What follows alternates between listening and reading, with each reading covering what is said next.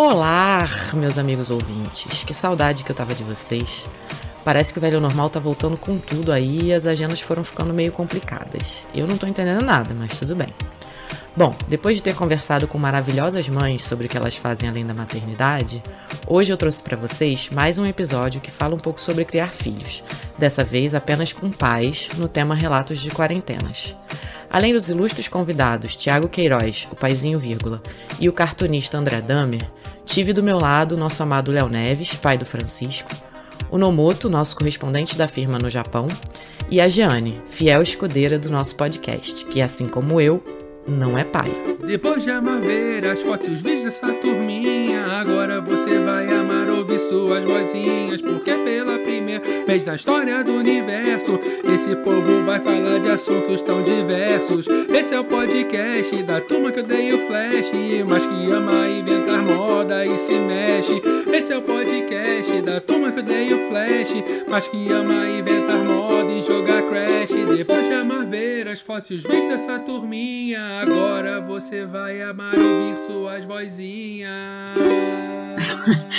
Fala galera, vocês já escutaram minhas minhas palavras, minha voz aí em outras ocasiões, mas sou produtora aqui no Hate Flash e no podcast tenho conversado um pouco sobre minhas visões de mundo. Não sou pai, sou mulher, mas sou filha.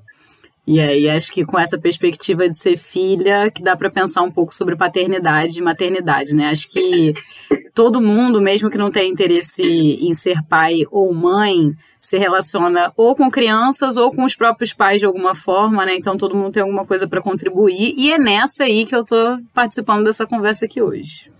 Eu sou o Léo Neves, é, um de muitos Léos dessa firma. É, eu faço parte dos bastidores. Vocês já ouviram a minha voz, acho que só no primeiro episódio, né? Não participei de outro, né? Não, teve o do, do Leandro. Ah, do Leandro foi também. Então tem, tem dois episódios aí e estamos aqui mais uma vez para falar sobre essa sobre essa doideira que é essa quarentena e, e parentar nessa quarentena, né? Então vamos para o Nomotinho também, que é da firma e quando as pessoas são da firma, elas são para sempre da firma, né? Não tem essa de sair do iHate Flash. Você é forever iHate Flash. Olá. É, ninguém sai do iHate Flash. eu, eu moro no Japão faz três anos. Tenho mais de dez anos de iHate Flash. Hoje aqui eu não trabalho com a Rede Flash, porque ainda não rolou nada, mas a gente pode ver de trazer alguma coisa legal depois de tudo passar. Se você for um contratante, se você for um contratante no Japão e tiver afim de contratar, a hora é agora. Ou se você cliente estiver precisando aí de umas imagens relacionadas ao Japão e tal, tamo aí também. Vem, anuncia aqui. Tá baratinho, não vai ter custo de deslocamento, nada disso. Tá bem. Eu, uh, eu sou André Damer, sou pai da Nina e da Lola. A Lola tem quatro anos agora. Em outubro vai fazer cinco. A Nina tem nove. Eu acho que é por isso que vocês me chamaram é, para conversar né, sobre paternidade. E acho que paternidade durante a pandemia também. É, sou cartunista, faço quadrinhos para jornalões e revistas. Agradecemos por todos eles. Sim, eu ia falar a mesma coisa. Eu agradeço a vocês o convite, que nunca me chamaram para falar sobre nada tão. Uh, sobre nenhum tema que eu goste tanto quanto paternidade, sabe? É, eu já falei muito sobre, sobre política, sobre quadrinhos, sobre desenho. E nos últimos tempos, como sou muito fechado para essas coisas. Eu não é, durante essa quarentena eu recusei falar para pessoas que queriam trabalhar comigo, né? mas quando a Jane me chamou, eu pensei, poxa, paternidade é bom falar sobre isso, sabe?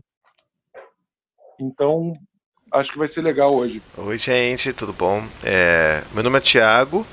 É, eu não sou da firma, apesar de que muitos anos antes da, da quarentena e antes de ter o meu primeiro filho, eu e a minha companheira, a gente já tentou muito aparecer nas fotos do Hate Flash. Então, assim, é, é uma relação de muita frustração e eu quero já deixar isso claro aqui para vocês. Mas enfim, eu sou eu sou pai de três, né? É, o Dante que tem sete anos, o Gael que tem cinco, a Maia que tem um ano. Uh, estamos aqui tentando sobreviver à quarentena. Gosto de falar que é um dia de cada vez. É, é uma loucura e é um eterno lidar com não dar conta das coisas, né? Mas a gente vai poder falar bastante sobre essas coisas. E é, de formação eu sou engenheiro, mas desde que meu primeiro filho nasceu, eu comecei a sentir essa vontade muito louca de falar sobre paternidade, né? Na, há sete anos atrás, quando tudo era mato, não tinha blog de nada, de ninguém. Se tinha pouco de mãe, blog de mãe, então de pai não tinha quase nada. E aí eu criei o Paizinho Vírgula naquela época e, e dali para frente foi só isso, falando sobre filho. É o que mais me dá prazer de falar é sobre filho. Então, obrigado. É, obrigado ao Chico que, que me chamou para essa, que não está aqui, mas queria mandar um beijo imenso para esse cara que eu amo tanto. É, e tô aqui feliz, amo podcast, tem um podcast também sobre paternidade, óbvio, né? Então, tricô de paz. E então tô aí, espero poder contar um pouco sobre como é que está sendo por aqui. Mas que bom, gente, que bom estar com vocês aqui hoje. Eu também acho que vai ser um papo muito maneiro. Acho que paternidade é um assunto que a gente precisa cada vez mais conversar, né? Assim como masculinidade e paternidade também é muito extremamente importante até porque está construindo uma sociedade futura aí, né? Tenho conversado muito sobre isso com o Léo, inclusive. É, acho que nesse, sei lá, nessa situação tão doida que a gente está aí, é, é muito importante que a gente possa criar uma criança pensando numa evolução aí da espécie, porque está difícil. Então, queria saber como é que está sendo para vocês aí nesse, nesse momento tão difícil de estar tá trancado em casa. Vocês até já comentaram um pouco, porque com certeza é intrínseco a pessoa de vocês, até porque estamos aqui às 10h30 da noite é, gravando. É, e aí queria saber um pouco com o Léo primeiro, né? Porque para ele, ele não mora, né, no, normalmente não mora com o filho dele, o filho mora com a mãe, então, nem na mesma cidade, então quero saber como é que está sendo para você essa grande mudança de rotina, né? Acho que muitos pais devem estar tá passando por isso também nesse momento. Cara, para mim a grande parada, e eu acho que essa é, talvez seja, seja a grande parada para muitos que até moram com os filhos, é, participar mais ativamente do dia a dia dele, no sentido de. Bom, ele está tendo aula online, né? É, e essas aulas online estão sendo na sala de casa, né? É, então, tipo, acompanhar o dia a dia da escola na escola mesmo, como se estivesse na aula com ele. Isso para mim é, mudou mudou muita coisa, assim, mudou muita muita, muita minha percepção é, que eu tinha é, com ele, às vezes de, de ir em reunião da escola e ouvir algum feedback, assim.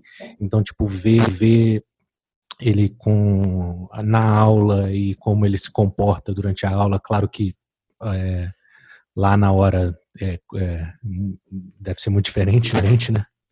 Mas é, ter essa é, vislumbrar essa essa parada assim de como de como ele tá ali na aula é, eu acho que é uma, foi uma foi uma grande parada.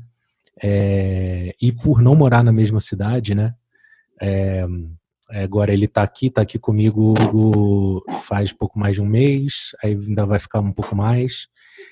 No início da quarentena é, ele teve aqui ficou por mais, mais ou menos um mês também é, é, depois voltou. Então, é, estar confinado com o filho é, quando você não mora com ele é a maior oportunidade que você tem de, de, de estreitar esses laços, né?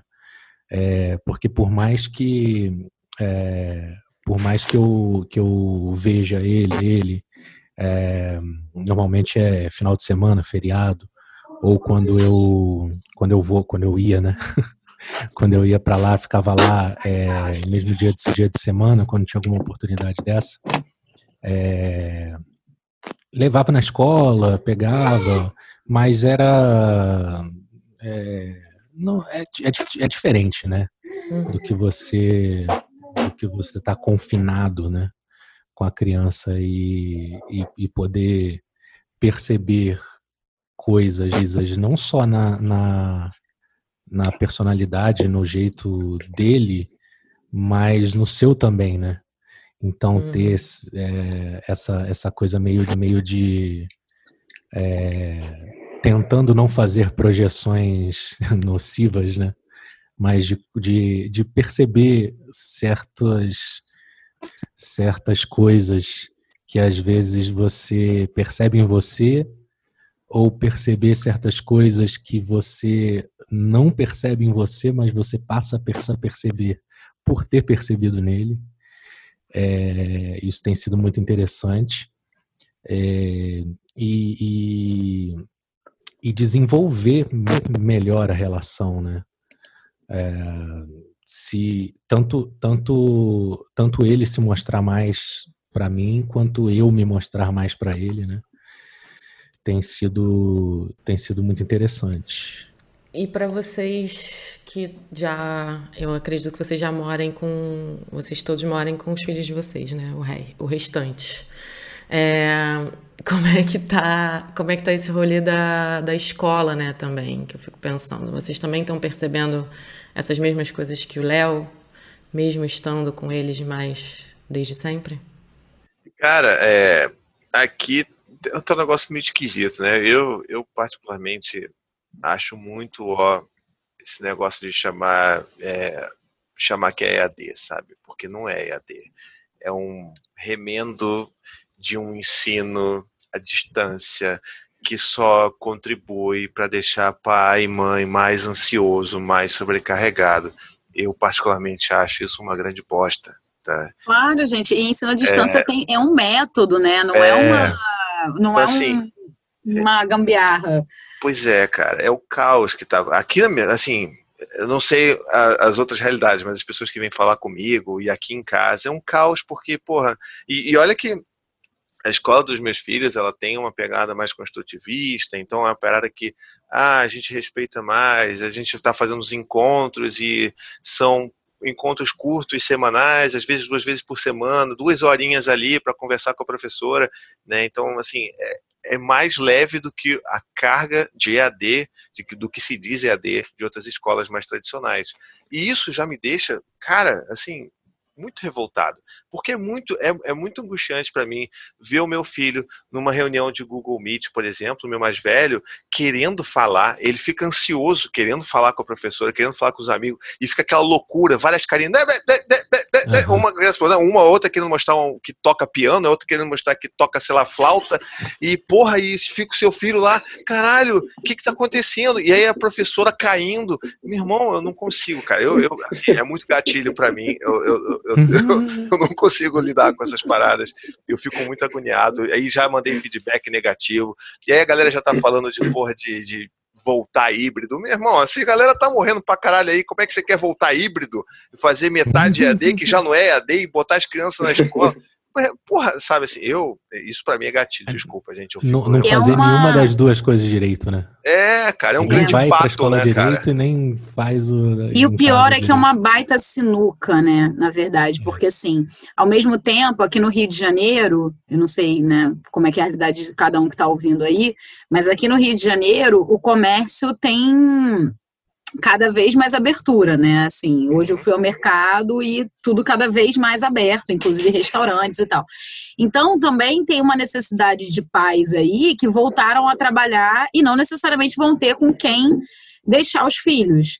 Então, assim, é uma grande sinuca mesmo, porque ao mesmo tempo que uhum. é uma irresponsabilidade sanitária, enfim, né, em, em, em, vários termos, voltar ou voltar híbrido, ao mesmo tempo também tem um monte de gente que precisa ter um lugar para as crianças ficarem com segurança, né? uhum. né?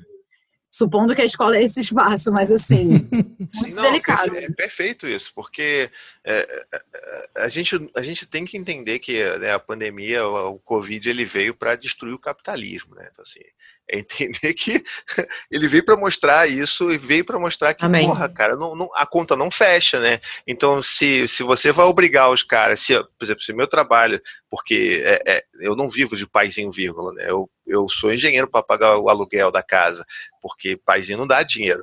Então, eu, eu preciso continuar pagando, mas a partir do momento que o meu chefe mandar eu voltar para trabalhar presencial, eu não sei o que eu vou fazer. Porque eu sei que uhum. Deus não mandou um raio e acabou com o Covid. Vai, essa porra tá, uhum. tá rolando ainda. Então, tipo, eu sei que tem muitas pessoas que são obrigadas a voltar, e aí você começa a rolar essa pressão. E não só a pressão de quem tá voltando pro trabalho, mas muita gente tá, tipo, nessa. Enfim, é, é, é um liberalismo muito safado, né?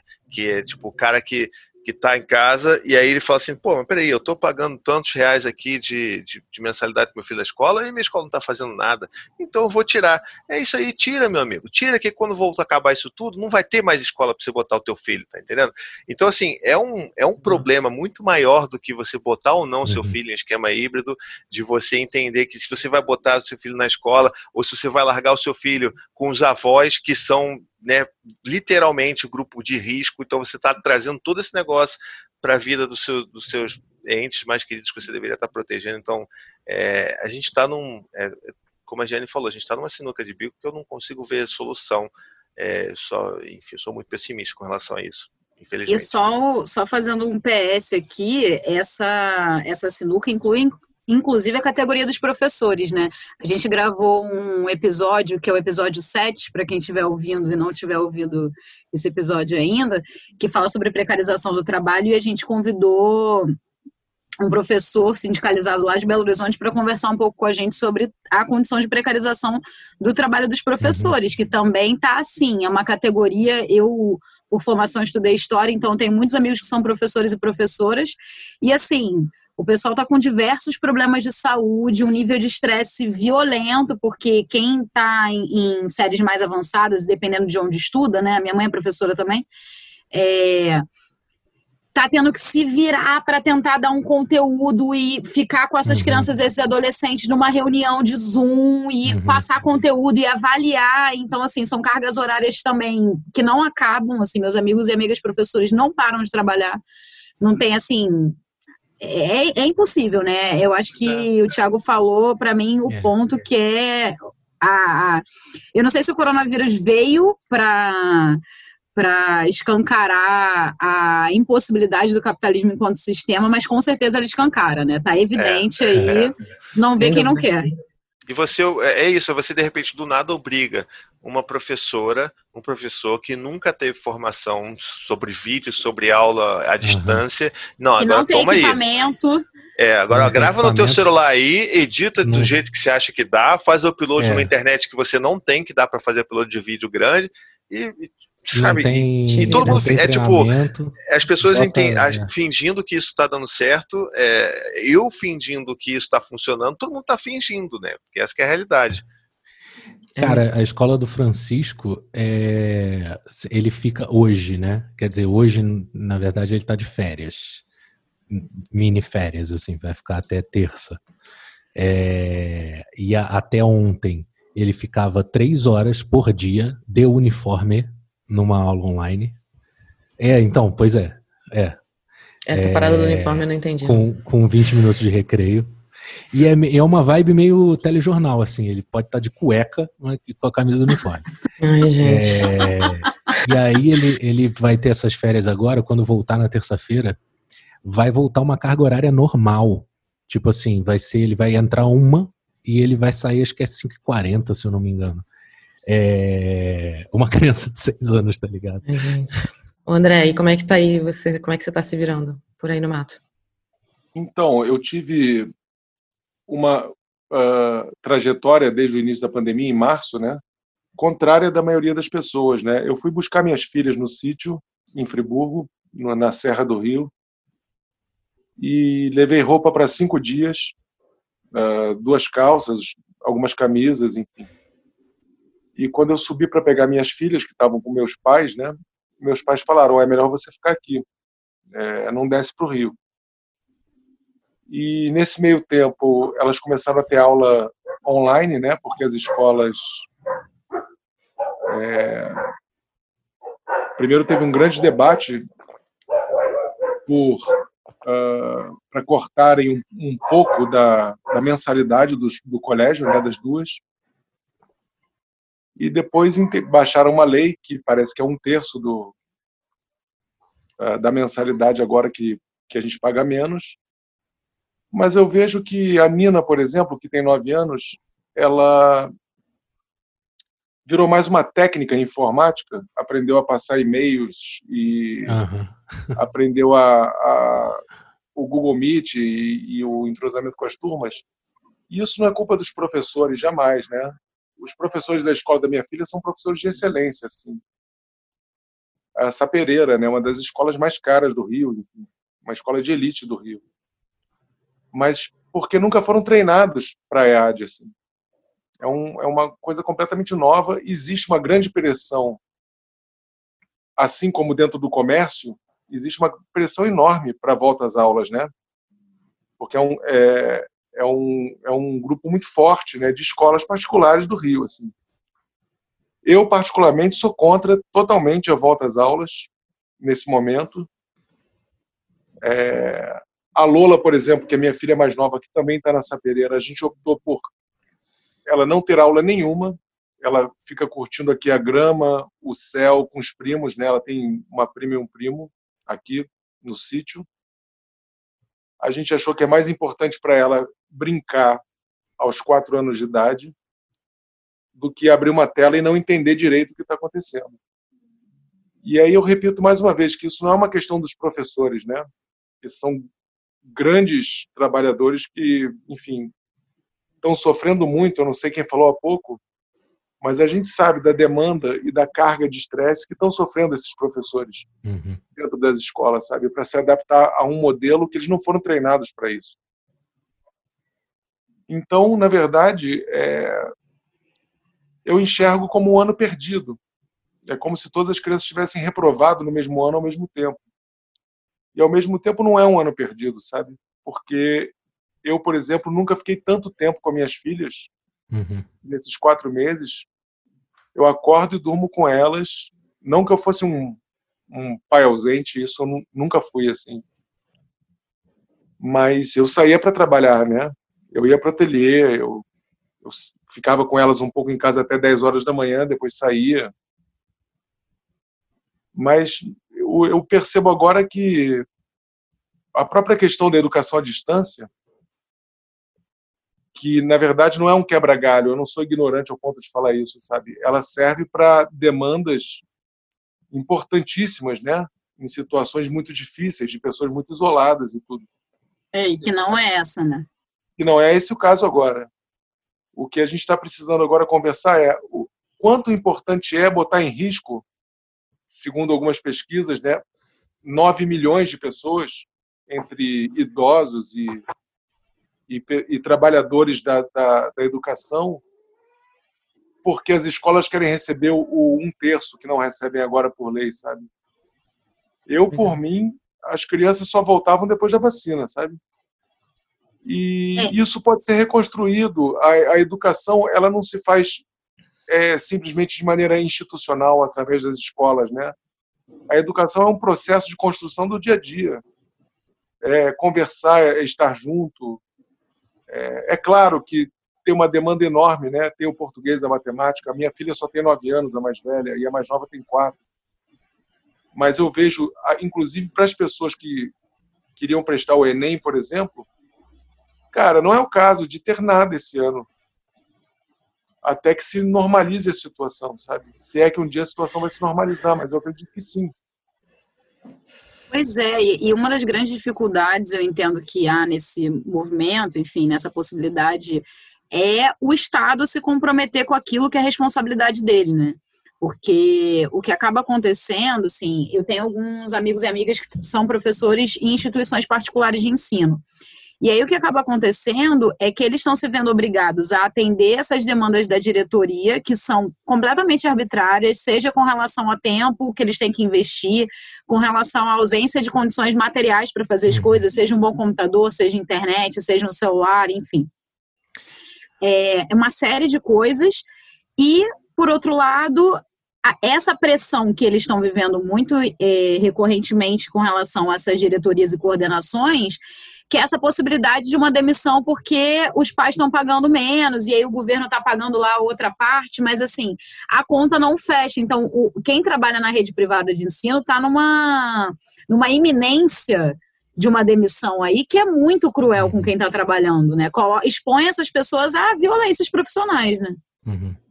É, o, esse, esse aumento da, da carga horária que vai rolar aí foi, foi por causa de uma, de, um, de uma canetada aí que rolou, que vai precisar ter não sei quantas. Lá, rolou uma canetada aí que aumentou a, a carga horária e aí vai ser é, necessário, por, por força de lei, é, segurar uma criança de seis anos na frente do computador por cinco horas por dia. Exato. Pois é, mas é uma bola. Um videogame.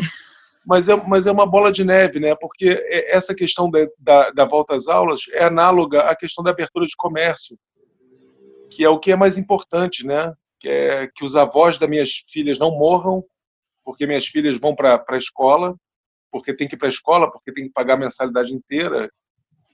É, eu vejo que não tem um debate sério e nem apoio, né? obviamente não teremos nenhum apoio do governo federal para uma política de falar fiquem em casa. Isso nunca aconteceu, nem em março, quando devia ter acontecido em março, né? Porque se a gente tivesse tido lockdown em março, lockdown sério, com multa para quem sai na rua, como foi uh, em alguns outros países tão populosos quanto o nosso, que agora estão com a pandemia controlada, como a China, por exemplo, sabe? Falando Sim, nisso, é. como é que estão as coisas aí no Japão, no Moto, em contraponto com tudo que está rolando por aqui? Então, aqui a gente chegou a fazer uma quarentena, é, mas o, o governo ele não, ele só sugeriu. Eu não sei, eu, eu não pesquisei a fundo, mas parece que o Japão, por causa do pós-guerra, ele tem uma lei que proíbe que o governo é, impeça o livre-arbítrio do, do cidadão. Então ele não pode te mandar ficar em casa, mas eles pediram e deram sugestões. Então a gente chegou a ficar em casa durante três meses. A Beth está aqui no, no, fundo e ela me, me confirmou. A gente chegou a ficar em casa durante três meses e foi, foi, foi louco, porque como era uma sugestão, então não, não rolou igual aí no Brasil, da galera julgar quem estava quem tava fazendo e quem não estava fazendo.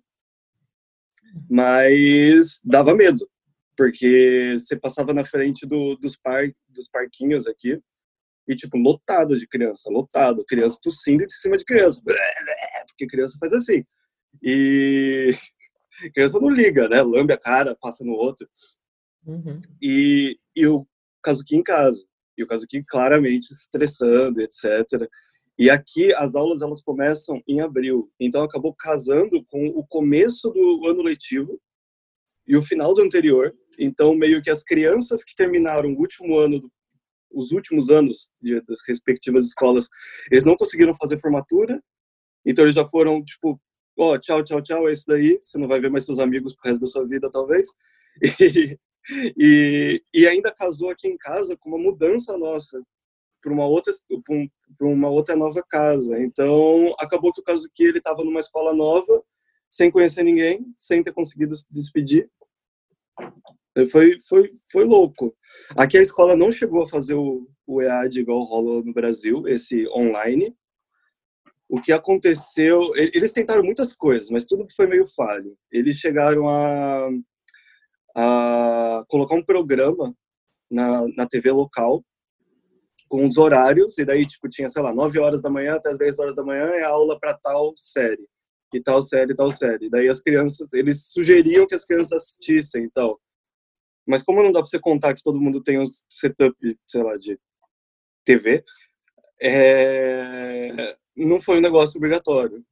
Foi, foi muito, tipo, vago, assim. Vinha e-mail que pedia para olhar, daí outro e-mail eles ignoravam. O que rolou de verdadeinha aqui foi os pais irem para a escola, pegar um, um bocado de lição de casa e trazer para casa. O bom foi que não eram só lições tipo de escreve, escreve, escreve, escreve, escreve. tinha, sei lá, tipo um projeto de ciências, daí tinha um saquinho com uma, uma sementinha, daí você planta, daí você desenha, ele teve que desenhar, tipo, quando ele plantou, quando brotou e depois quando aconteceu alguma mudança. Isso foi divertido. É maneiro, é, gostei. projeto de arte, é, muita coisa ligada com criatividade e tal. E daí foi em junho. Junho, o Japão saiu do estado de emergência oficialmente. E daí as escolas voltaram. Primeiramente, elas voltaram por meio período. As crianças iam, ficavam até meio-dia e voltavam. Aqui no Japão, o, a escola, o default da escola é as crianças entram às 8 horas da manhã e saem às 3 e pouquinho da tarde.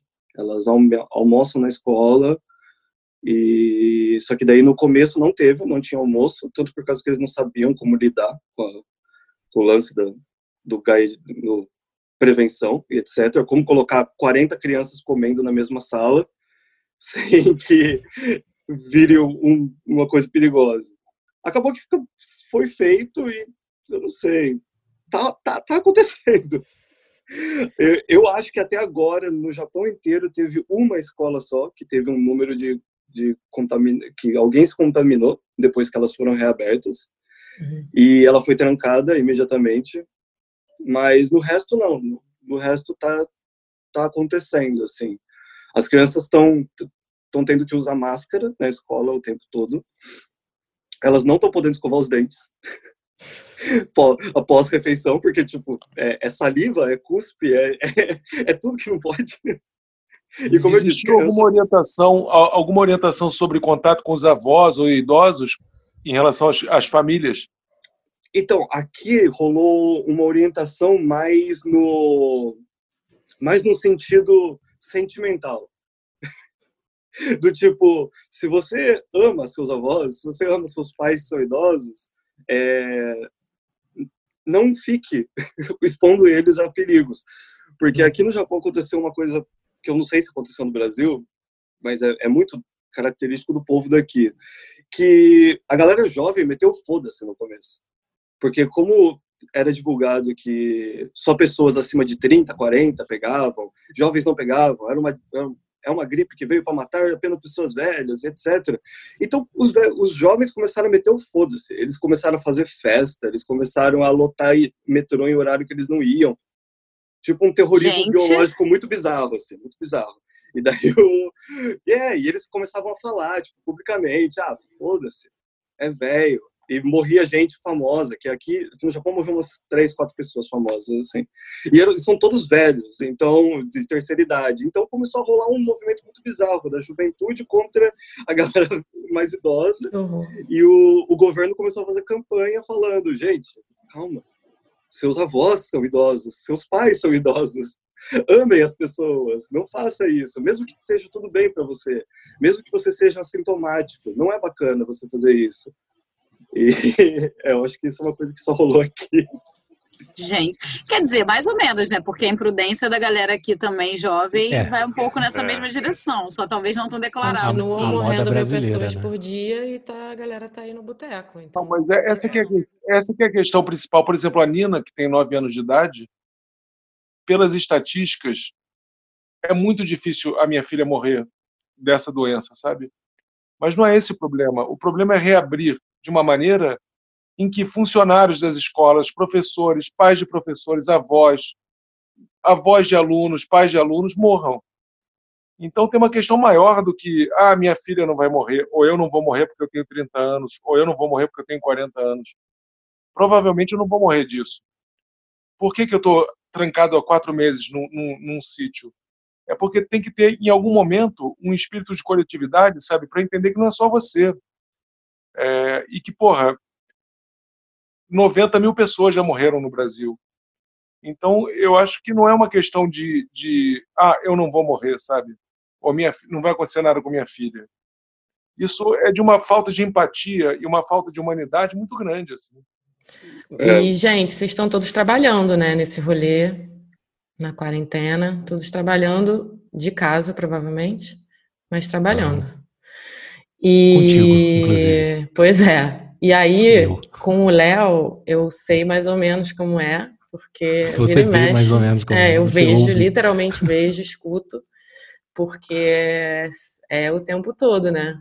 Francisco Essa no, salinha do Zoom Francisco no, Francisco na, na carcunda, Francisco no colo, Francisco berrando no fundo, eu sei bem como é. participando.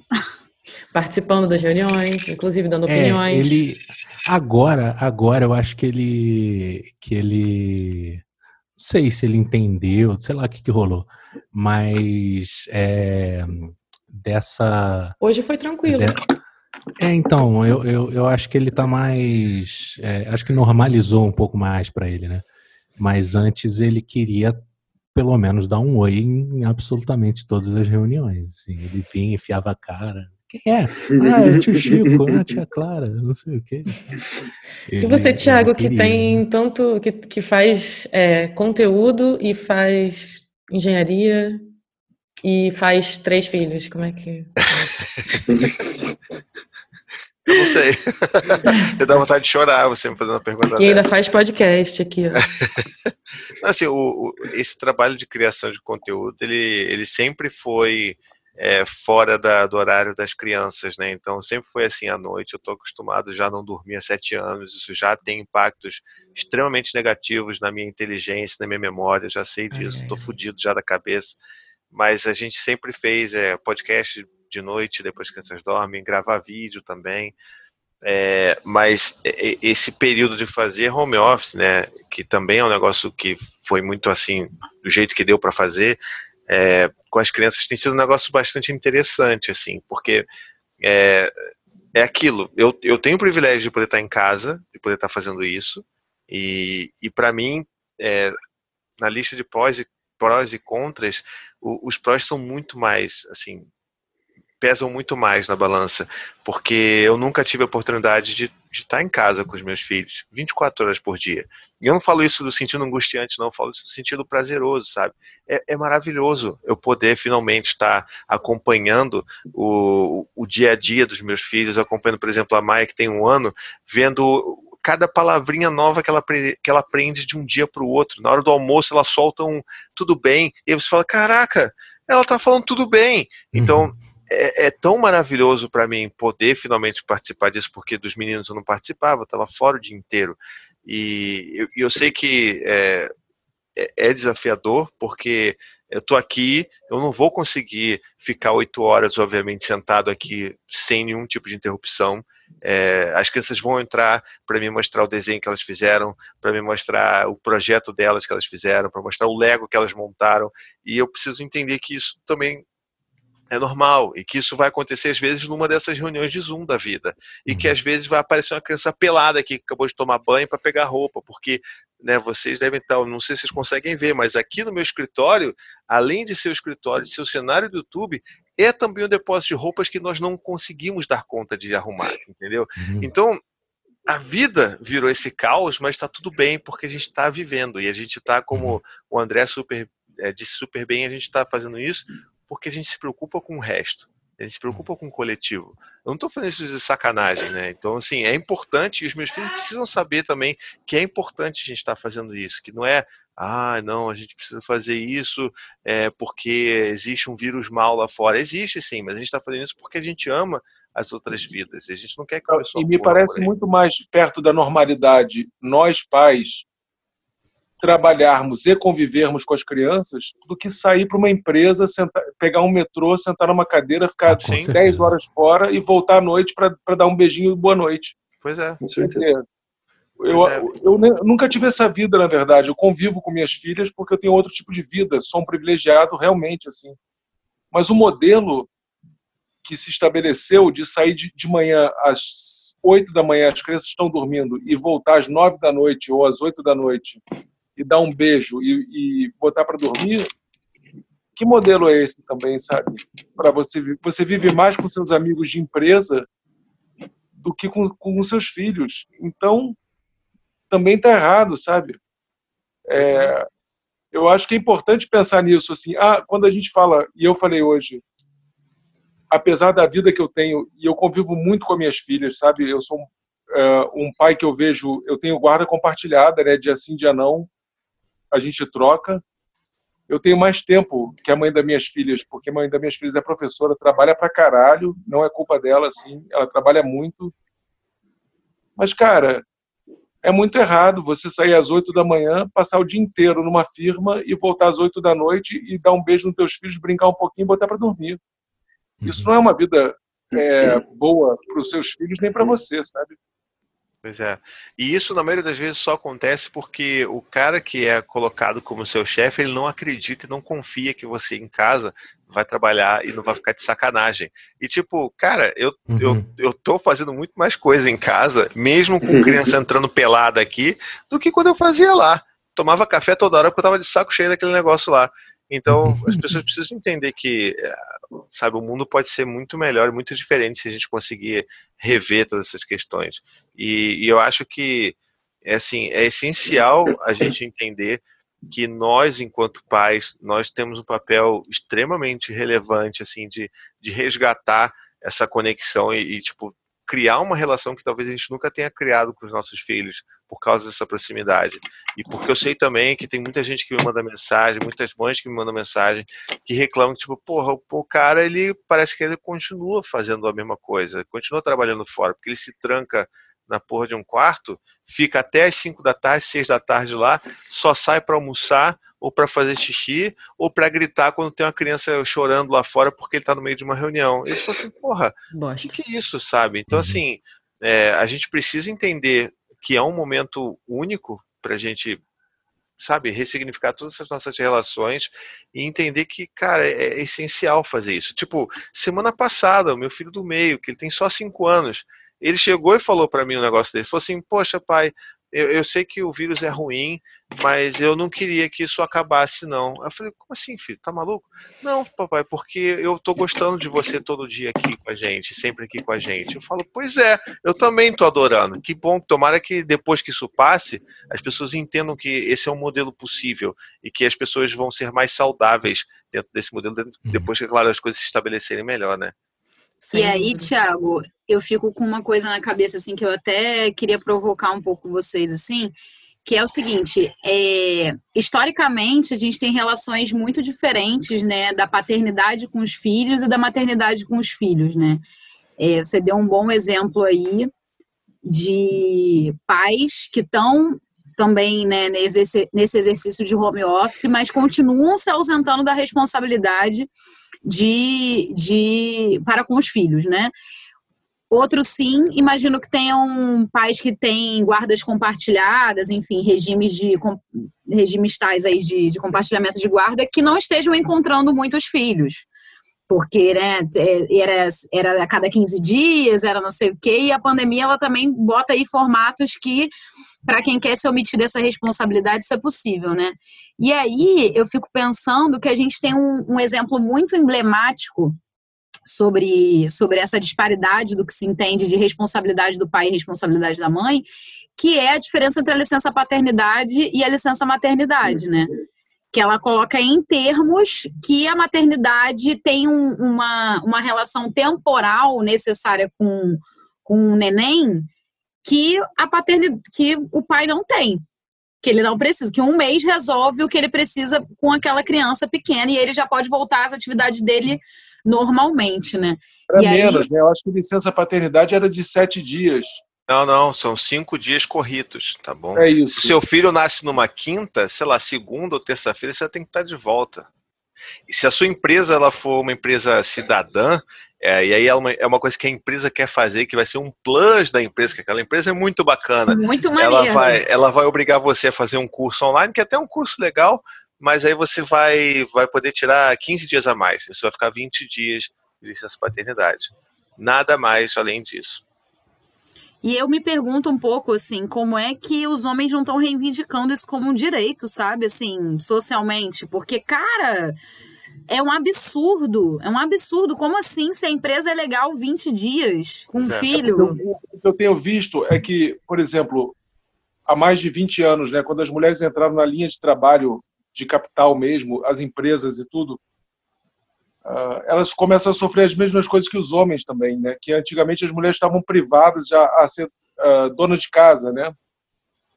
E em algum momento começam a sentir a questão de sair para trabalhar e voltar de noite. O que eu queria dizer sobre, não só sobre a questão da pandemia, assim, mas que existe um, um problema grande que é a vida é trabalhar, é só ir para o trabalho e voltar e cuidar um pouquinho dos filhos, ou é ter uma vida plena com os filhos e trabalhar um pouco, sabe? Uhum. Por que, que isso não é possível? Por que, que isso é utópico? Por que, que esse discurso não é tolerado para que até mais gente trabalhe, né? Menos horas, mais gente trabalhando menos horas. Agora, é, os homens, eu não sei, não posso falar por todos os homens, mas é, é essa vida que a gente tem de sair para trabalhar cedo e, e, voltar de noite, as mulheres também têm já um tempão também, sabe? Pois é. Isso, isso se reproduz dentro da educação dos filhos e da companhia dos filhos. É terrível. Porque não é para ter esse, esse mundo, não é para ser seguido assim, não é uma, uma, uma regra boa querer o trabalho é, 8 ou 10 horas por dia. É o contrário, você tem que trabalhar 5 horas por dia. E aí você vai trabalhar bem 5 horas por dia. E essa coisa da locomoção para o trabalho é ridícula, né? Porque não se faz mais necessário, pelo menos para esse mundo, os que não são braçais, né, a classe média burguesa, não precisa mais disso. Agora, esse papo é muito estranho se não for considerado que a imensa maioria da população, né, que trabalha é, trabalhadores braçais, os homens e mulheres, assim, ficam privados da, da, da convivência com os filhos e não precisava, né?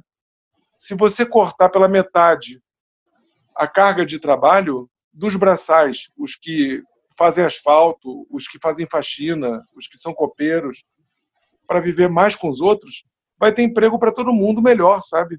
E vai gerar a, a economia vai girar também. Mas isso dentro do capital é uma grande ilusão também, sabe? Porque a gente imaginar que vai ter um mundo melhor com menos horas de trabalho, porque as pessoas todas vão trabalhar, é uma ilusão. É, dado que a gente conhece os fundamentos né, do capital, que é quanto mais lucro, melhor. Então não é possível também, sabe? Eu acho que é possível agora a gente rediscutir isso. Por que, as mães que se inseriram no mercado de trabalho que nem os homens não conseguem mais ficar junto com os filhos, que nem os homens eram antes, sabe? é porque o sistema é muito escroto. A, a forma como é feito o trabalho com exército de reserva, eu não sei se vocês sabem o que eu estou falando sobre exército de reserva, né, que precisa ter gente na rua para os salários serem mais baixos e as pessoas poderem trabalhar sem questionar. É uma questão louca. Dá para todo mundo trabalhar questionando o trabalho e, e, vivendo o trabalho de uma forma menos diferente, uh, ameaçadora, sabe? Sim. E eu acho que essa fala é fundamental porque ela aponta que falar sobre maternidade, paternidade, criança, geração, sei lá, não é só falar sobre essas relações, né? Mas é falar sobre relações sociais que são complexas e que a gente precisa complexificar esse debate. Não é só sobre como vocês exercem é, a parentalidade de vocês, né? Tem a ver como a gente se organiza enquanto sociedade, porque senão não tem como exercitar isso, né? Não tem é. espaço, não tem tempo, não tem lugar. É, assim, é, é bom falar que é, a gente está falando muito de capitalismo, mas é, são duas coisinhas malditas que andam de mãos dadas para tudo isso continuar rodando, né? Que é o capitalismo e o patriarcado. E são essas duas coisas aí que andam juntas que fazem com que existem tantos pais aí que não estão nem aí para os filhos, porque é o mesmo patriarcado que coloca o homem como não, você é o provedor, você é o cara que vai trabalhar fora, você tem que ser o cara bem sucedido, o cara forte, o cara de sucesso. Essa coisa de criar criança, isso é um, é um trabalho menor, isso fica para a mulher. Então, é, a gente, desde que o mundo é mundo, a gente sabe que isso funciona dessa forma. Então, é por isso que tem tanto pai aí que não está nem aí para a hora do Brasil, que não sabe quanto que o filho calça, não sabe o nome da pediatra, que nunca trocou uma palavra com a professora. A gente aqui está tá olhando um microcosmos da paternidade, que temos aqui é, quatro caras que se envolvem de forma ativa e presente não, mas, e afetiva. Mas, mas o grande grosso lá fora, não. Mas uhum. isso não corresponde mais à realidade. O que eu estou dizendo é que as mulheres estão sofrendo das mesmas coisas. de uhum. sair para trabalhar, porque o que tem de mãe solteira, isso Não, eu, eu sei. Com minhas, com minhas amigas uhum. que criam filho, filhos e filhas sozinhos, sabe? Eu Não sei, tem mas tempo para criar os filhos. Isso é terrível. Mas olha, é, é numa essa família. Doença dos homens está passando para essa doença dos homens está passando para as mulheres que e aí tem que ser rediscutido, sabe? É, eu acho mas, que aí a gente veja, tem um problema de que... classe, né? Porque aí a gente tem. começa a transferir para outras pessoas. Sempre vai ter alguém que vai ter que cuidar dessas crianças, sejam os professores, sejam as empregadas domésticas, sejam as babás, né? Sempre vai ter que ter alguém. Sem dúvida, mas não, não se iludam que... que... somos nós que temos que tomar conta dos Sim. nossos filhos. Claro, claro, a defesa trabalhar é essa. Cinco horas por dia, trabalhar cinco horas por dia ou seis, sem ter escravo em casa, uma mucama para cuidar uhum. oito horas por dia e, tra e trabalhar e cuidar dos filhos, que é uma coisa boa. Agora, enquanto tiver um sistema em que você trabalha 8, 10 horas por dia, chega em casa, fica respondendo telefonema e, e, e, mensagem até 11 horas da noite, não é possível cuidar dos filhos, sabe? Nem mulher, nem homem. Mas assim, eu acho que a gente não pode se enganar, porque é, o que existe hoje de mais frequente por aí é de fato você ter um pai e a mãe trabalhando na, trabalhando fora o dia inteiro. Essa criança, por consequência, ela é terceirizada sim, mas quando esses pais eles chegam em casa, quem vai fazer o trabalho de educar a criança, de ver se a criança fez o dever de casa, de fazer a janta, de ver se tem que fazer compra, é a mãe. Então a mãe, a mãe ela continua sobrecarregada, mais ainda do que o homem que trabalha as 10 horas por dia. Então, assim, é, é na verdade é só um acúmulo de funções. Uhum. E é por isso que a sociedade está tão adoecida. E aí você vai querer cobrar que a mãe seja paciente com o filho. Não vai ser. Né, porque o cara quer assistir lá a porra do Jornal Nacional para descansar do dia pesado que ele teve. Eu vejo isso aos baldes na empresa que eu trabalho, sabe? Então não é exatamente só isso, tem essa questão é, do gênero que é, é muito forte e é, e é isso que cria esse abismo entre a paternidade e a maternidade. É por isso que só se fala sobre paternidade em agosto todo ano, sabe? Eu faço conteúdo há sete anos sobre esse negócio. Eu falo todo dia sobre isso mas as pessoas só se interessam em falar comigo em agosto. Eu juro que foi muito sem querer que a gente chamou vocês aqui, ó, na boca de agosto, tá? Sabe que eu tava pensando nisso? Sabe que eu tava pensando nisso hoje? Eu tava pensando, falando da pauta, escrevendo a pauta, não sei o que, eu tava pensando, ih, dia dos pais, né? Já já, olha. Mas, enfim, é, gente, vou mudar um pouquinho de assunto. Queria saber é, como é que vocês estão lidando aí, tipo, para poder divertir um pouco, né? E saindo um pouquinho da tela também, né? Porque tem esse rolê que as crianças mal ou bem adoram uma telinha para brincar, né? Para jogar videogame, para não sei o quê. E depois de tanto tempo com a cara na tela, imagino que vocês estejam querendo tirar isso um pouquinho, né? Então eu queria saber se vocês. É, como é que vocês têm feito aí, o Nomoto? Como é que você tem feito aí? Como é que você tem feito aí no Japão para distrair a Screy? Ah, vou mentir não. No começo foi tipo tela. Festa. É, vai, joga, joga o que você quiser, fica jogando e tal. Só que daí quando viu que não ia mudar tão cedo, e aqui em casa a gente fez um esquema de que tem muita loja de usado, loja de livros e CDs, etc. Isso é muito baratinho. Então a gente foi numa loja dessa, comprou muito livro, não mangá, por causa que ele já lê muito mangá. Ele tem tipo estante cheia de mangás assim, mas a gente queria dar outra experiência para ele. Então a gente comprou vários livros, livros, livros, livros, livros, livros. E daí como daí casou com a, a lição de casa da escola. Então quando ele fizesse essa folha aqui, ele ia poder ter um livro e tal.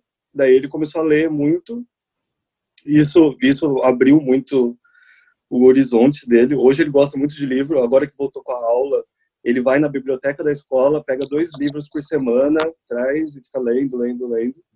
Ele hum, gosta bastante. Incrível. Uma outra coisa, só que daí não é 100% afastado da tela que rolou durante a, a nossa quarentena aqui, foi uma, uma gincana online pelo Zoom com pessoas do Japão inteiro com várias pessoas, e eram provas do tipo. É, ache um objeto tal na sua casa, tipo Google na sua casa. Que, Google que na minha casa. Fazer. É, Google na minha casa. E daí ele saía correndo e pegava, daí tinha aquecimento e uns programadores se envolveram, então eles fizeram meio que um programinha muito simples é, em, em página de, da web, daí você abria essa página no seu celular e você conseguia contar quantas vezes você mexia o celular. Então a criança colocava isso no bolso, pulava, corria e tal, e marcava ponto para a equipe. E, e daí tinha tinha os avatarzinhos, e eles faziam fila. E não eram só crianças, eram adultos também juntos. Então, então foi, foi, foi divertido. É, isso ajudou muito. Como a gente tem dois filhos, a gente brinca muito de RPG aqui em casa. Brincamos muito no, durante a quarentena, mais do que nunca. Então eu dava uma quest para os dois. Falava, ó, você tem que ir no reino de tal coisa, pegar um item tal. E daí ele ia. Daí quando eles iam para outro quarto, eu e a Beta, a gente se disfarçava de, de vendedor. E daí ele estava no quarto, falava, olá, viajante! E daí Ai, vendia os negocinhos para ele. Que maravilhoso. Muito Mas sensacional. tinha, mas tinha momentos que, sei lá, esgotava a cabeça, sabe? Porque você via, caralho, não tem o que fazer mais. O menino, eu, eu via o- os extremos do tédio de uma criança, assim, que é tipo, sei, o caso que ele tá deitado na cama dele, de bruço, com a cara enfiada no, no colchão. Você tá triste? Não. O que, que, que você tem? Nada. E ficava ali, sabe? É muito Entediada, isso. só isso. E não, e nem a tela, nem, nem nada supria mais. Porque, tipo, Nada. a tela já encheu o saco. Ficou cansado, ficou- né? O caso que ficou que nem a gente no Netflix, que olha aquela lista gigante e fala assim, nossa, não tem porra nenhuma pra assistir. Aí desiste. Ele ficou assim. Ô, Léo, e você, tá jogando muito RPG por aí com o Francisco? Então, cara, inclusive eu, eu ouvi recentemente o, o episódio do, do, do, do Tricô de Paz, né? Sobre RPG. E eu tô, tô, tô aí nessa. Tô, tô querendo introduzir. Tô pra anotar os nomes aí e tal, pra ir, pra ir atrás dessa parada mesmo. É, mas aqui, cara, é, é, ele gosta muito, né? Gosta muito de jogar, gosta muito de assistir filme e assiste desenho também, mas ele é, ele é mais dos, do, do filme. É, e eu tenho, eu tenho, eu tenho tentado fazer tarefas domésticas serem divertidas. Tipo, hoje a gente lavou, lavou roupa, aí eu ensinei ele a colocar o, o sabão em pó, o amaciante e tal. A gente vai, tipo, brincando e fazendo a parada. Então já dá pra tirar um pouco da tela e fazer uma parada que eu tenho que fazer. Eu faço, chamo ele pra fazer junto, né? É, então a louça, ele tem o pratinho de plástico dele, o copo de plástico e tal, não sei o que lá. Aí eu lavo o- os meus de vidro, aí depois deixo ele lavar. Aí ele vai, abre, brinca, não sei o que, bota espuma. Aí pega uma panela, fica é, fazendo rodamoinho e jogando espuma. É, como, uma, como uma atividade divertida, né? Porque pode ser divertido, né? Lavar uma louça. A gente é que acha um saco, porque adulto acha um monte de coisa um saco, né? É, e ainda mais para uma criança que não sabe, não- que não tem essa, esse julgamento que a gente tem, porque tem que lavar louça, ai que saco, né? Então ele tem se amarrado em fazer essas coisas. Tem o dia da faxina, que aí já é tipo. é, se ele joga o videogame, então vamos cuidar da área do videogame. Aí eu vou, ensino a ele a olhar a poeira e tal, não sei o que, ele tira o pó ali da área do videogame. É, e aí vou, vou meio que é, trazendo ele para certas coisas que eu tenho que fazer. Então isso já tira um pouco da tela e tentar transformar isso em, em brincadeira também. É, e, e também é, eu, eu tenho tentado conversar com ele sobre tédio, sobre a importância do tédio, que é como uma emoção que pode é, ativar outras coisas, né? Outras emoções que, que são importantes também e outras coisas que são importantes, criatividade. É, Então hoje, por exemplo, ele super queria jogar videogame, é, mas já tinha visto, já tinha visto muito, muito desenho. É, e eu falei, pô, cara, de repente hoje, pô, já, já teve muita tela, né? Por que, que você não fica, fica um pouquinho sem? Ah, vamos, vamos, vamos botar essa roupa para lavar, aí enquanto a máquina tá trabalhando, você brinca de, de alguma coisa sem tela. Ah, mas eu, não, eu tinha uma reunião para fazer. É... Ah, mas você vai brincar comigo? Pô, tem uma reunião agora. É... Aí, ah, assim, aí ficou meio daquele. Ah, não sei o que lá. Pá, ficou meio puto assim. Aí eu fui, entrei na reunião. Aí de repente vem ele, bate na porta. Pai, pai, olha o que eu tô fazendo. Aí tava brincando do negócio do desenho que ele viu é, e pegou uma, um negócio que ia pro lixo e transformou no amuleto do caçador de troll. E, aí já arrumou uma espada. E, e, essas, é, eu, eu... E, e, essa de transformar em brincadeira certas atividades que pra gente não é tanto brincadeira. Uhum. Mas, mas, eu acho que as crianças precisam de tédio um pouco, sabe? Eu, eu vejo pelo caso aqui, quando você deixa ele quieto, assim, entediado, dá dois segundos, ele ou ele pega um brinquedo que ele não brinca há muito tempo, ou ele começa a criar uma brincadeira nova. Sim, sim. E, ou ele começa a desenhar, ele, ele inventa um personagem, ele começa a desenhar e coloca atributo e tal. Então, o tédio nem sempre ele é horrível. Eu também acho. Eu tenho, eu tenho, as minhas filhas, eu tenho, é, como eu tenho muito material de desenho em casa, de, de, de pintura, uma das soluções que a gente achou aqui, além da culinária, né, que minha filha mais velha cozinha muito comigo, porque a gente cozinha uh, café da manhã, almoço e jantar juntos, né? Agora, tem uma coisa de, do, do pincel, do lápis, da, da, caneta, papel, que substitui muito bem a questão da uhum. tela, sabe? Não tem sido fácil aqui. Tem uma questão da tela que é muito forte, né? A minha filha mais velha, de 9 anos, ela, como ela ganhou um celular no início da pandemia, acho que há três meses, ela nunca tinha tido um. E eu também nunca tinha tido um celular antes da minha filha nascer, há nove anos, né? Eu não tinha celular antes.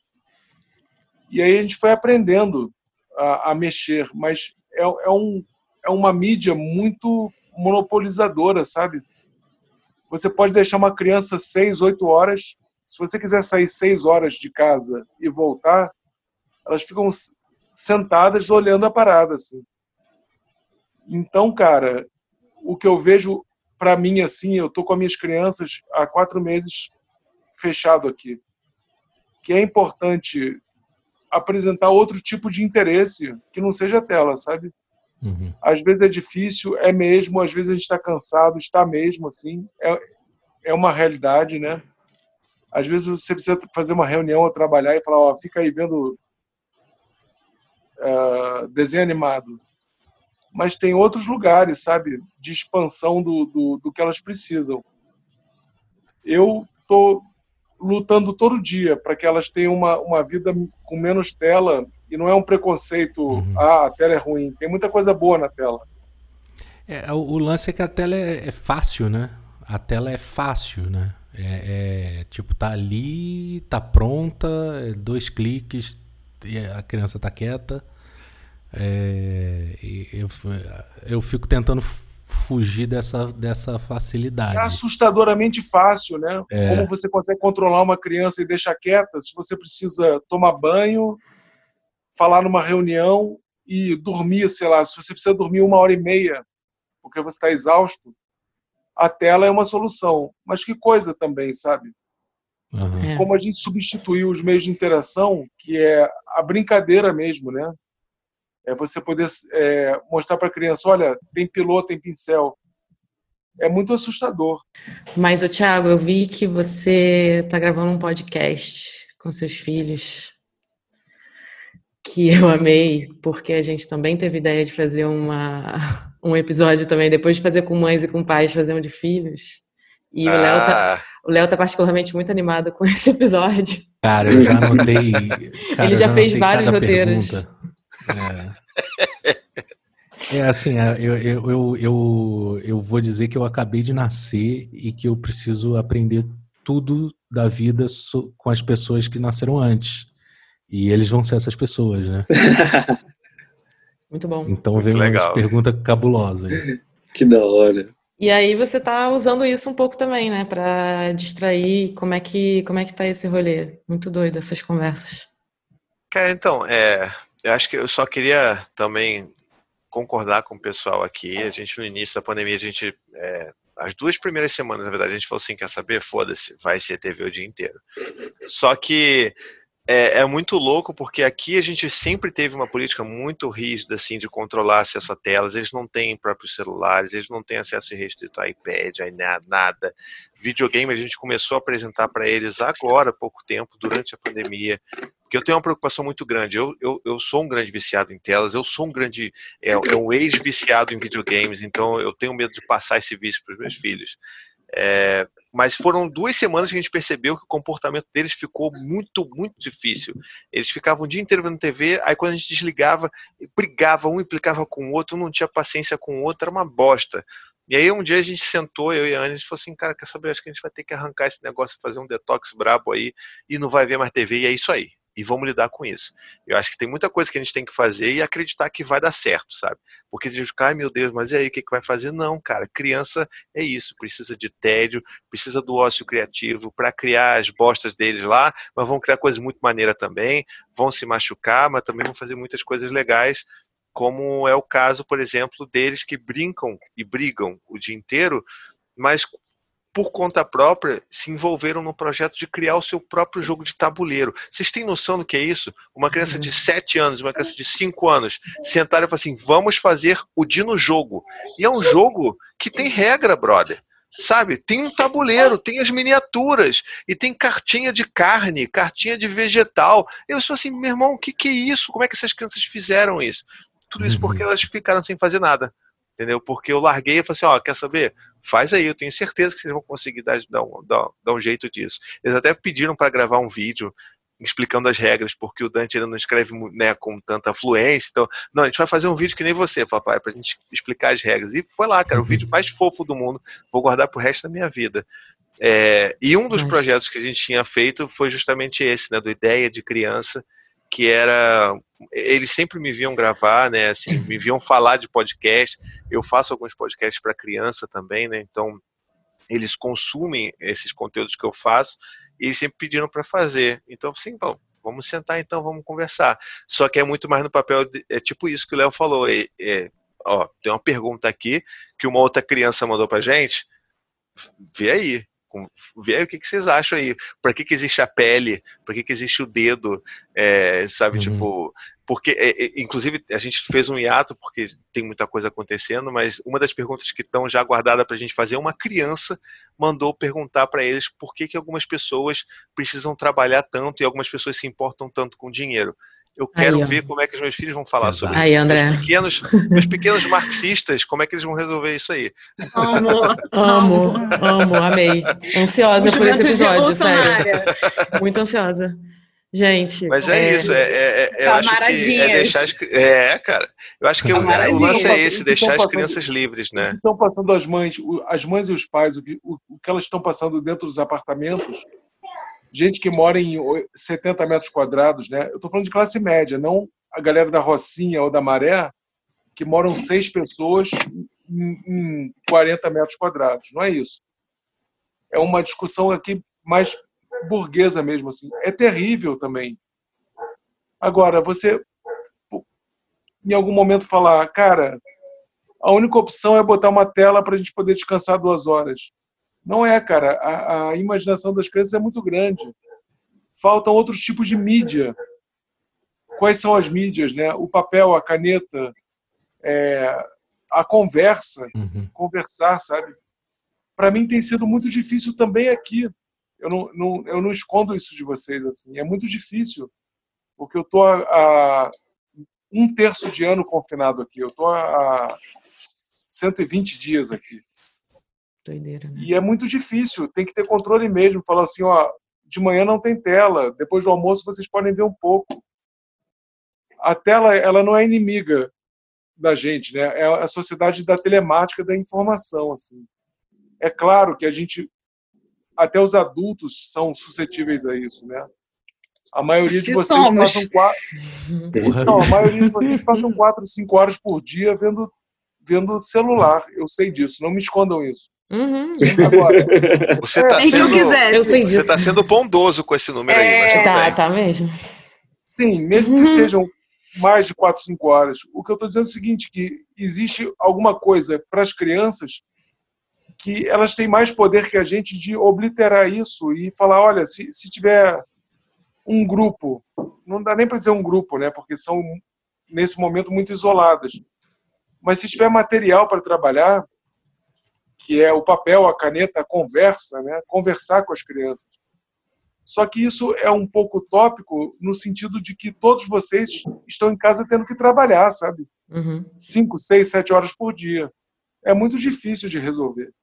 É, e nem sempre as crianças têm outras crianças, né? Porque você tem duas filhas, o Thiago Uhum. tem três, o Nomoto tem É. dois, mas o Léo, por exemplo, tá só o Francisco com ele.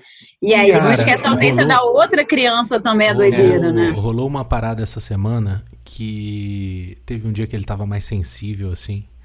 Aí a gente começou. Que a, a gente tá fazendo uns exercícios também de, de meditação. É, e aí é, tem um, um, um livro que eu comprei que tem uns, um, uns extras de uma, umas meditações guiadas assim para é, e aí eu, ah, vamos, vamos fazer. Ah, eu toquei uma, aí a, a moça vai falando lá e de repente ela fala alguma coisa do melhor amigo. Aí quando eu olho, tá ele fazendo cara de choro, daqui a pouco começa a chorar. E eu falei, cara, aí, né, pausei lá o negócio, o que, que foi? É, quando ela falou do melhor amigo, eu lembrei que o meu melhor amigo tá longe. E eu não falo há muito tempo, não sei o que, parará. É, aí, aí, enfim, eu não tinha, não, não, não tinha o contato da, da mãe do menino e tal. Aí peguei com a, com a mãe do Francisco, falei com ela, ó, podemos botar ele pra, pra conversar. Foi, eles se ligaram. É, e cara, foi foi muito interessante ver ele parece que ele se lem, parece ele se lembrando que é criança assim, sabe? Porque assim, tava num rolê de aula, de dever de casa. Foi um dia pesado esse, porque assim, além de ter que ficar três, que vai se tornar cinco, é, horas na, na, numa aula online, ainda tem uma porrada de dever de casa. Então, assim, dia de semana, quando tem aula, tem que fazer dever de casa de manhã, aí almoça e depois é aula até, até às 5 quase. É, e é, é, tipo, é muito. É muito pesado, é muito esquisito, é muito estranho. E, e, é, e é tarefa, e é não sei o que, e tem que, e é isso, sei, ah, responsabilidade, não sei o que lá, é, para uma, uma criança de seis anos. E aí ele conversando com, com um amiguinho, assim, é, andar, pegar, pegou o celular, assim, saiu, ficava andando pela casa, mostrando brinquedo e não sei o que, não sei o que lá, e conversando como criança, né, porque ele aqui preso comigo, é, adulto, né? E, e, meio que a gente começa a se fundir, né? Eu vou começando a ficar criança e, e, e ele vai começando a ficar adulto e começa a ficar um negócio esquisito. É, então ver ele a, sendo criança é, foi, foi muito interessante assim e, e, que quem tem mais crianças é, é não, eu ia, diz, eu ia dizer que é que é um privilégio ter uma outra criança, mas é um privilégio para criança, né? Já é largar essa porra desse microfone e sair daqui. Mas é só, é só para criança. Que eu... Mas, você não Mas, acha é, que duas mas faz toda é a que diferença, uma? né? Você não acha que duas crianças ter duas crianças juntas é melhor do que uma sozinha? Eu acho melhor. Quando tem uma amiga da Nina junto com a Nina, eu tenho menos trabalho. Isso é fato. É, então, queria puxar essas considerações finais, só se vocês têm algum comentário aí que vocês acham importante de falar, que a gente não mencionou. É, e também seria legal vocês deixarem aí suas redes, para a galera poder conhecer vocês um pouco melhor. Fala aí, amiga, você tem alguma consideração final, bebê? É, gostaria de agradecer todo mundo por essa ideia que a gente trocou aqui. Eu estava um pouco desanimada, tive um dia esquisito e é muito bom ouvir é, amigos e novos amigos e que são pais aí conversando sobre isso e eu acho que falar sobre paternidade ou escutar sobre paternidade, né, ler e sobre parentalidade, né, não só paternidade, maternidade, sobre crianças é pensar sobre futuro. E essa frase que eu falei para o Léo que ele trouxe hoje, né, essa coisa de povoar futuro, eu não sou mãe, mas eu acho que a gente precisa pensar sobre como a gente está povoando o futuro, né? É, essa discussão do coronavírus, ela traz muito isso, porque ela como o Nomoto trouxe o exemplo da experiência lá do Japão, dos jovens e o descaso com a velhice, é, o coronavírus, entre outras coisas, né, ele revela também a nossa dificuldade de lidar com o tempo, seja ele nosso tempo com o trabalho, com as crianças, enfim, mas com o tempo também no sentido de o nosso, a nossa falta de respeito, né, com relação à velhice e, enfim. Então, eu acho que quando a gente pensa em coronavírus, a gente também está pensando sobre o futuro, né? Está todo mundo se sentindo com o futuro, de certa forma, ameaçado aí. E eu entendo que pensar sobre as crianças é sobre pensar o futuro, seja da humanidade, seja o nosso também, né? Chegará um momento, aí eu torço para que chegue um momento onde a gente esteja mais velho e a gente se relacione com essas crianças agora que serão adultos no futuro e que elas respeitem a gente também, né? E acho que a gente só consegue construir esse futuro que nos habita, né, onde que a gente pode habitar também de alguma forma, se a gente respeita a infância e as crianças. E acho que não dá para respeitar crianças sem pensar sobre pais e mães e toda essa rede aí necessária para as crianças. E quem quiser me achar nas redes sociais aí, arroba Violeta Ultra, para mais fotinhos, mais selfies, mais fotos de gato, fone Não, de essa, vamos combinar o seguinte: essa é a consideração final. E aí, qualquer outra coisa que a gente falar são considerações. Fala Eu- sério. Vai, vai, ser um, vai ser um combo de eu concordo com a Giane. Pô, e- gente, É, cara, é, nesse tempo eu me eu me conectei muito com, com muitas coisas do passado e do futuro. É, que nessa, nessa gosma do tempo que a gente está, né? É, que a gente acaba vivendo em outros tempos também. o tempo tá peguento. Tá, Tá, tá gosmento, tá, tá, tá o, o tempo tá bem Lulu Santos, né, escorrendo pelas mãos. É, e e eu, uma coisa que eu tenho pensado muito é, e tenho elaborado muito, assim, eu comigo mesmo e com o Francisco, é, é que a gente precisa entender sempre que, que uma criança é uma pessoa, né? É, um, é, um, é, é só um ser humano que tem menos referência, que está se desenvolvendo, mas que é um, é um ser humano, né? É, então, enfim, não sei muito bem como, como finalizar isso que eu comecei a dizer porque são coisas que eu venho pensando e que eu não finalizei também dentro de mim. Mas eu acho que quanto mais é, é, os, os pais, principalmente os pais, é, mas qualquer um que, que tenha filho, seja pai ou mãe, é, quanto mais a gente a gente olhar para os nossos filhos e respeitar os nossos filhos como outro ser humano, é, eu acho que melhor a gente vai povoar esse futuro, né? Então, se você perde a cabeça e dá aquele berrão com o seu filho, é, se você faz isso com um amigo seu e você depois pediria desculpas, pô, peça desculpa pro seu filho. Você perdeu a cabeça, se você né, deu, deu aquele gritão com ele. É, é um ser humano que está ali, é um ser humano que está em formação e qualquer tipo de violência vai ser reproduzida no futuro. Seja ela física ou verbal, né? É, eles estão aprendendo tudo o tempo todo. É claro que às vezes a gente perde a cabeça, como a gente perde a cabeça com os nossos amigos, com, enfim. É, nem não é todo dia que a gente está bem. É, mas assim como a gente bota a mão na consciência e pede perdão para os nossos amigos, para os nossos companheiros, é, pô, faça isso com seu filho. Né? Então, Nomoto, diz, amigo. É, foi muito legal participar. Gostei de falar com pessoas. Gostei de falar em português. Eu não costumo falar muito português aqui fora de casa. e, droga, minha consideração vai ser bem do jeito que eu falei. Eu concordo com a Giane. Eu concordo com o Léo Neves. E, adicionando, é, esse lance de ver a criança como ser humano é um negócio que a gente não está treinado. Sei lá, meu pai, meu pai não me via como ser humano, ele me via como moleque. E ele não sabia dosar esse lance. Eu vejo que os pais da, da nossa geração anterior, eles não sabiam dosar.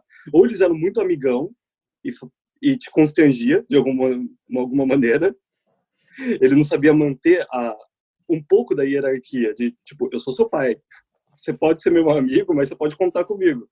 Mas daí sempre virava meio amigão demais ou virava chato demais, daí virava generalzão, que também não era legal. Eu acho maneiro você olhar pro seu filho, principalmente nessa época aí que a gente tá passando tantas horas com eles, troca ideia, sei lá. Você sabe o que, que ele gosta mesmo? Qual que é o personagem favorito dele do desenho? Tenta desenhar com ele, sei. Todo mundo gosta de Pokémon tenta desenhar um Pokémon sem ver a referência, sabe? tipo, conversa com ele, ele pode ser muito legal, seu filho, sua Aí, filha, seu enteado. Conversem, eles são maneiros, eles são pessoas legais. Eles são bem maneiros. É, e não seja um cuzão com ele. Essa, eu, eu acho que a, a maior lição assim, da, da, quarentena é não seja um cuzão. É mesmo. não, não, não se tranque no quarto e deixe sua esposa, companheira, fazer tudo sozinha. Porque se você tá cansado, a outra pessoa também vai estar tá cansada. Então, foda-se. Vai e ajuda a pessoa. E converse com seus filhos, eles podem ser seu amigo, até mais legal do que aquele otário que trabalha com você. E. Ai, me perdi de novo. Que coisa, né? Não ah. sei mais. E olha que é o único que acabou de acordar, hein? É, pra você Mas ver. é, que tomou é. um café, inclusive. Tomei um café. Tomei um café e acordei. Não, mas tá e ótimo, amigo. E as redes, mas é? é isso. É, nas minhas redes eu não posto muito sobre minha família, porque ali começou a virar um negócio tão trabalho, trabalho, trabalho, que eu não, eu não posto muito. Mas, é mas é bom é também, né? Dividir seu trabalho. É, é, às vezes eu trabalho, gente. Às vezes eu trabalho e às vezes eu posto lá. Então, vejam, eu posto um pouco do Japão, eu posto os retratos estranhos que eu faço aqui. Então é, é Victor Nomoto e, no Instagram e no Twitter. Retrato que eu não fotografia? Isso, eu sou... Não, é de fotografia. É fotografia. Inclusive, cada coisa linda que você está fazendo, amigo. Obrigado. Obrigado. É fotografia e vídeo. Eu, aqui no Japão, estou dirigindo alguns vídeos de música e etc. que estão sendo bem divertidos. Mas eu acho que é isso. Acho que é isso. Demais. Vamos para o Thiago, então. Bom, então, então aí, então vou somar aí as concordâncias, concordo com todo mundo. Bom, minhas considerações intermediárias, então, é, na verdade vai ser são, são dois recados. Assim, eu não sei como é que é a audiência de vocês aqui, se tem se é bem dividido, homens, mulheres, se vai ter muito pai ouvindo isso daqui. É, mas eu queria muito, acho que, sei lá, dar um, um pedido meio desesperado para os caras que estão ouvindo a gente, principalmente para os pais, conversem mais entre si, sabe? Pega lá o teu grupo do Zap Zap com seus amigos mais chegados, pô, cria um outro grupo e fala assim, pô, não vamos postar pornografia aqui não? Vamos, porra, falar de política? Não vamos, entendeu? Pô, vamos falar como é que a gente está se sentindo? Eu queria muito pedir isso, eu tenho pedido isso muito para as pessoas, para os caras, né? porque, cara, é muito urgente a gente falar sobre o que a gente está sentindo, sobre o que a gente está pensando, é, te, sabe, se livrar um pouco dessa dessas travas, dessas proteções que a gente tem de ficar só zoando um o outro, implicando um com o outro. Isso, porra, isso é tão cansativo. E eu tenho me sentido cada vez mais cansado, principalmente nesse momento que a gente está vivendo. Então, queria pedir isso para você aí, caro macho que está ouvindo a gente. É, e, e, se você for pai, né, e está aí com seu filho na, na sua casa, poxa, é, fazer um pedido. Ou, depois que você terminar de ouvir isso aqui, vai dar um abraço no teu filho. Mas assim, vai lá dar um abraço, mas um abraço longo, para passar aquele período que você acha constrangedor, até você perceber que o seu filho já teve a cota suficiente de abraço. Deixa ele decidir quando que esse abraço acabou. E tenta fazer isso de uma forma mais recorrente. A gente não tem abraçado tanto os nossos filhos, principalmente a gente que é homem. Eu acho que isso é um negócio que cura, é, inclusive as coisas que a gente tem dentro da gente, que é tudo uma bagunça fodida, é, né, tudo que a gente tem dentro da gente. Então acho que é, fica aí essa, esse pedido. Ah, e minhas, minhas, redes, né? Então, quem quiser acompanhar aí, é, ao contrário do Nomoto, eu, é basicamente só sobre filho que eu vou falar lá, então tu não vai achar foto bonita, só foto cagada, porque não tem como você ter três filhos tirar foto maneira dentro de casa. Então, é paizinho vírgula oficial no Instagram. Tem um oficial, não é porque eu sou pedante, não, é porque algum, algum safado criou a conta antes de mim, ah, provavelmente achando que eu ia comprar, né? Então tem, existe um paizinho vírgula, mas não tem nada lá. E me escutem lá no, no podcast Tricô de Paz, que eu acho que vocês vão curtir também. Vamos Pelo menos o Léo aprova, né? Cara, aprovo, recomendo e, e assim, é, é uma fonte diária de... É, de lavação de louça. De lavação de louça e de saúde mental, diria eu, inclusive. Pô, valeu. Tamo Maravilhoso. junto. E André também fornecendo um pouco de fonte de saúde mental pra gente. É, diz aí, as considerações finais. De, de, uma outra forma também. É, de uma outra é, forma. Então, muito necessária também. Mas agradecer o convite e dizer que os professores que estão passando o que estão passando agora não são os inimigos, sabe? Eles estão trabalhando com o que eles podem, é, dentro do possível, tem muita crítica de pai, tem um confronto grande entre os pais e as escolas, né? Se volta, se não volta. Mas o que eu queria dizer, vamos traçar o caminho pelo que é mais seguro, né? Dentro da ciência e não do que do achismo, assim. É, eu acredito que a gente vai passar por tudo isso até dezembro, janeiro, fevereiro e vão começar a vacinar todo mundo. Mas enquanto isso, nós homens, né, como alguém falou aqui, os pais, é, tentar não ter uma atitude violenta, os que forem casados, que não é meu caso, e os que têm filhos também, sabe? É, eu vi que tem um grande número, um, um dado grande dentro do confinamento de violência contra a mulher. E nós somos melhores que isso, assim, a gente pode fazer com que atravessar essa grande água é, sem causar violência às mulheres e aos filhos, sabe? Fazer um, um, uma, uma passagem difícil e possível. Então eu tô nesse tô nesse esquema assim de cuidar das minhas filhas dentro do cansaço, da, da exaustão. Eu não sou casado, né? A, a mãe das minhas filhas está trabalhando, inclusive no Rio, enquanto eu estou com as crianças. Mas eu acho que é possível fazer uma transição é, sem violência, sabe? Os homens, o mínimo que se pode pedir de nós, né? Não, não sermos violentos. É, eu acho que vai demorar um pouquinho mais para chegar num ambiente de normalidade, mas eu acho que é possível que dentro da anormalidade que a gente possa é, tolerar tudo, o cansaço, o cuidado com os filhos, o cuidado com, com os parentes, sabe? é muito difícil mesmo, assim. Tem noites que eu estou muito cansado, mas que é possível fazer, sabe? Eu queria agradecer a vocês todos, assim, que, que, que conversa boa, bonita. Eu queria mesmo. agradecer também esse japonês, que eu não sei o nome. Que filho bonito você tem. Obrigado. Obrigado. Um beijo para todo mundo. Gente, eu amei também, muito. Foi muito bom, muito, muito bom. Muito obrigada mesmo por esse papo. E aí, amigos, curtiram o papo? Contem pra gente e mandem sugestões pro nosso número no zap. DDD 11 93343 1042. Lembrando que nossos episódios contam com a direção do nosso querido Filé. e com a edição de som do nosso herói Batman. Os perfis deles, assim como todas as referências mencionadas em todos os nossos episódios, estão no nosso site ihateflash.net barra ihatecast. Confere lá. Até a próxima e vamos ver o que vem por aí. Agora você vai amar ouvir suas vozinhas.